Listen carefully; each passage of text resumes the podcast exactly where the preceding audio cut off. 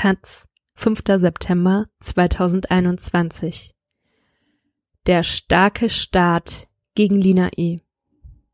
Es wird der bedeutendste Prozess gegen eine autonome Gruppe seit Jahren. Ab Mittwoch stehen die Leipzigerin Lina E. und drei Mitangeklagte in Dresden vor Gericht.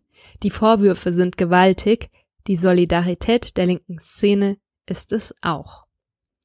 Von Konrad Litschko es ist eine Verfolgungsjagd, die sich der silberne VW Golf in der Nacht zum 14. Dezember 2019 mit der Polizei liefert.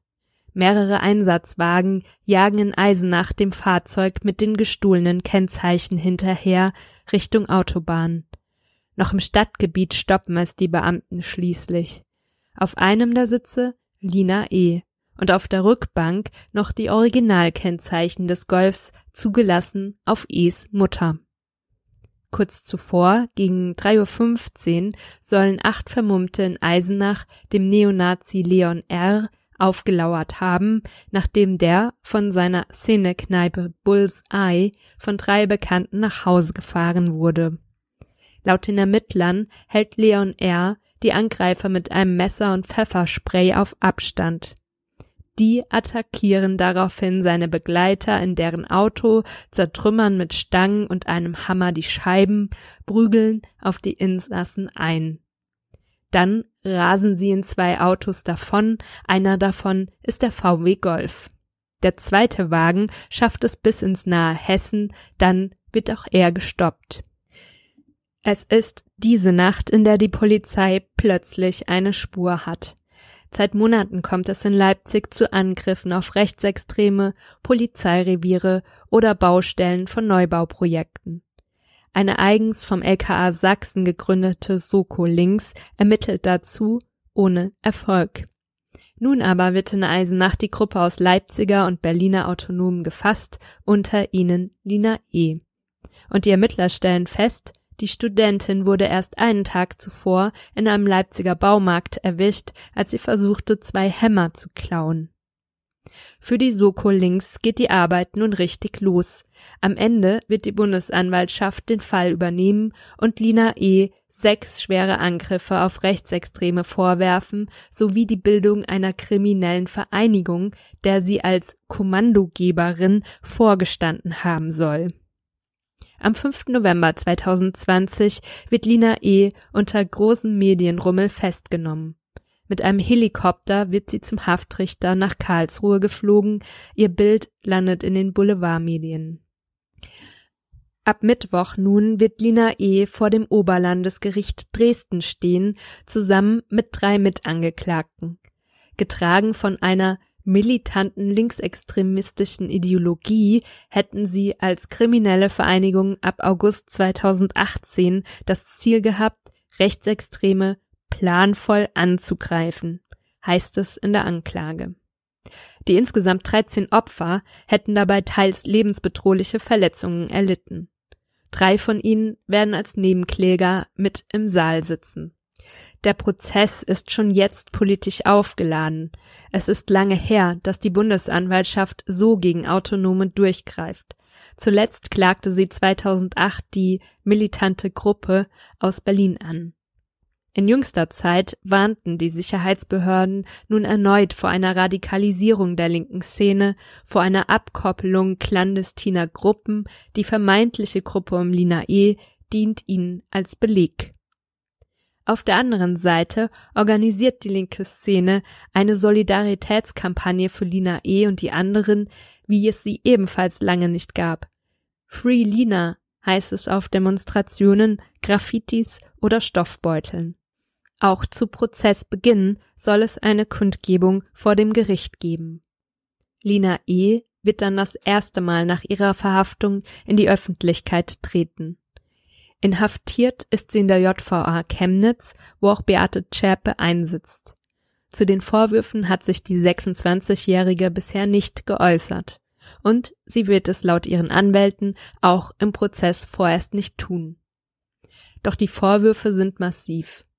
Schon Anfang August 2018 soll Lina E. den Wutzener Neonazi Cedric S. ausgesperrt haben, der sich 2016 an einem Überfall von 250 Rechtsextremen auf den Leipziger Alternativstadtteil Konnewitz beteiligte.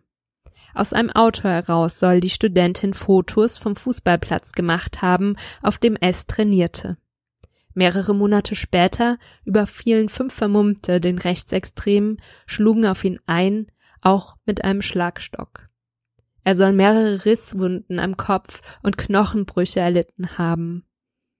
Dann soll Lina E. noch beteiligt gewesen sein an einem Angriff auf einen früheren NPD-Mann und einen Kanalarbeiter, der eine Mütze mit rechtsextremem Logo trug. Im Oktober 2019 folgte dann der erste Angriff auf Leon R. und seinem Bullseye in Eisenach. Bis zu 15 Vermummte sollen nach Mitternacht das Lokal gestürmt und auf die Anwesenden eingeprügelt haben, auch mit Schlagstöcken. Lina E. habe wieder mit Pfefferspray gesprüht und Kommandos gegeben. Zwei Monate später erfolgte dann der zweite Überfall auf Leon R., bei dem die Polizei das Auto mit Lina E. stoppte. Dennoch soll sie sich im Februar 2020 an einem weiteren Angriff auf eine sechsköpfige Gruppe Neonazis beteiligt haben, die sich auf dem Heimweg von einem Szeneaufmarsch in Dresden befand. Lina E. habe sie in der Regionalbahn beobachtet und deren Standort an ihre Mittäter durchtelefoniert. Die seien mit Es Auto nach Wurzen gefahren und hätten dort den Neonazis aufgelauert und sie verprügelt. Im Juni 2020 sollen die Autonomen dann die Wohnung des Leipziger Neonazis Brian E. ausgesperrt haben. Lina E. habe dabei eine rote Perücke getragen. Den Angriff aber verhinderte die Polizei, die Gruppe wurde da längst observiert. Lina E. wurde kurz darauf das erste Mal festgenommen, fünf Tage später aber wieder entlassen, bis zur erneuten Festnahme im November. Die Frage ist nun, lassen sich all diese Taten wirklich Lina E. zuschreiben? Ihre Anwälte bestreiten das. Die Beweise sind teils sehr, sehr dünn, sagt einer von ihnen, Ulrich von Klinkgräf. Vieles sind einfach Ketten von Mutmaßungen. Dass die Bundesanwaltschaft den Fall übernommen habe und so hoch hänge, sei völlig überzogen. Hier findet eine beispiellose Vorverurteilung statt. Tatsächlich ist das Vorstrafenregister von Lina E. bisher leer. Aufgewachsen in Kassel machte sie dort ihr Abitur. Sie studierte Erziehungswissenschaft in Halle, zog 2018 nach Konnewitz, schrieb ihre Bachelorarbeit zum Umgang mit Rechtsextremen in der Jugendarbeit am Beispiel des Jenaer NSU-Trios. Dann begann sie ein Masterstudium, ging regelmäßig klettern, hielt engen Kontakt zu ihrer Familie beschreiben Bekannte Lina E., lässt sich das Bild kaum mit den Vorwürfen der Bundesanwaltschaft in Einklang bringen. Lebensfroh und offen sei sie gewesen, habe die Fantasy-Reihe Herr der Ringe gemocht und Sozialarbeiterin werden wollen, werden Freunde in der Leipziger Volkszeitung oder Zeit zitiert. Und ja, sie sei auf Demos gegangen, der NSU-Mord in Kassel habe sie wohl politisiert, aber radikale Töne und brutale Übergriffe? Nichts davon habe man bemerkt. Die Ermittler zeichnen ein anderes Bild. Sie verweisen auf ihren Verlobten Johann G., der wegen linker Straftaten vorbestraft ist, sich auch jetzt an den Übergriffen beteiligt haben soll und seit über einem Jahr untergetaucht ist. Sie verweisen auf einen gefälschten Ausweis von Nina E., der in ihrer Wohnung gefunden wurde auf die gestohlenen Pkw-Kennzeichen und auf eine Vielzahl an Handys, Perücken und Brillen, mit denen sie angeblich immer wieder ihre Identität verschleiert habe. Die Soko Links betrieb einigen Aufwand gegen Lina E. und die anderen. Sie verwanzten Autos und hörten dort Gespräche ab, observierten die Gruppe, werteten Blitzerfotos aus. Die Beweislage bleibt dennoch durchwachsen. Bei der Eisenacher Festnahme saß sie im Golf, aber gehörte sie auch zu den Angreifern in der Kneipe? Und reicht es, dass in einem Fall ihre Anwesenheit am Tatort damit begründet wird, dass ihr Verlobter vor Ort gewesen sei? Verteidiger Ulrich von Klinkgräf hält all das für bloße Vermutungen. Unser Eindruck ist, immer wenn Zeugen eine Frau unter den Tätern behaupteten, soll es Lina E gewesen sein. das darf und kann nicht für eine Verurteilung reichen. In der linken Szene sieht man das genauso. Die Ermittlungen und der Prozess seien klar politisch motiviert, heißt es in einer Erklärung des Solidaritätsbündnisses Antifa Ost. Die Behörden wollten ihr linkenfeindliches Programm durchsetzen, statt gegen Rechtsextreme zu ermitteln. Die Rote Hilfe nennt den Prozess einen neuen Höhepunkt des wahnwitzigen staatlichen Kriminalisierungseifers. Auch Lina E.s Mutter trat auf einer Kundgebung in Leipzig auf, bedankte sich für die Solidarität. Lina ist mutig und stark, sagte sie dort. Lasst euch nicht einschüchtern, bleibt aufrecht. Tatsächlich holt die Bundesanwaltschaft mit ihrem Vorwurf einer linksextremen kriminellen Vereinigung nach Paragraph 129 des Strafgesetzbuchs weit aus.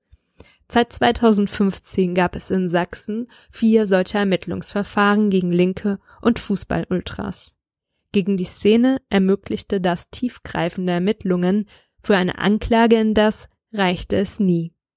Diesmal reicht es. Ob es eine feste Gruppe um Lina E. gab, wird der Prozess klären müssen. Die Verteidiger bestreiten auch das. Mitangeklagt sind mit Lennart A., Jannis R.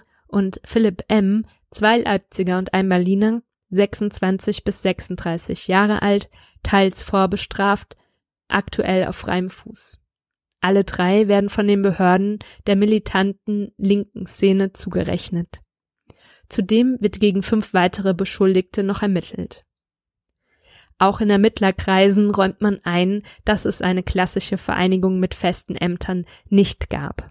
Wohl aber Rollenverteilungen. Wer späht aus? Wer besorgt Aktionstelefone? Wer schlägt am Ende zu? Lina E. habe dies angeblich koordiniert, mit über die Opfer entschieden, bei Angriffen teils das Kommando geführt. Verteidiger von Klinggräf hält auch das für reine Mutmaßung. Hinweise auf eine Gründung oder Struktur dieser Gruppe finden wir in den Akten nicht. Im Prozess ist damit eine langwierige Beweisaufnahme zu erwarten. Schon jetzt hat das Gericht Termine bis März 2022 angesetzt. Die linke Szene mobilisiert derweil bundesweit zu einer Solidaritätsdemonstration am 18. September in Leipzig. Ihr Slogan Wir sind alle links.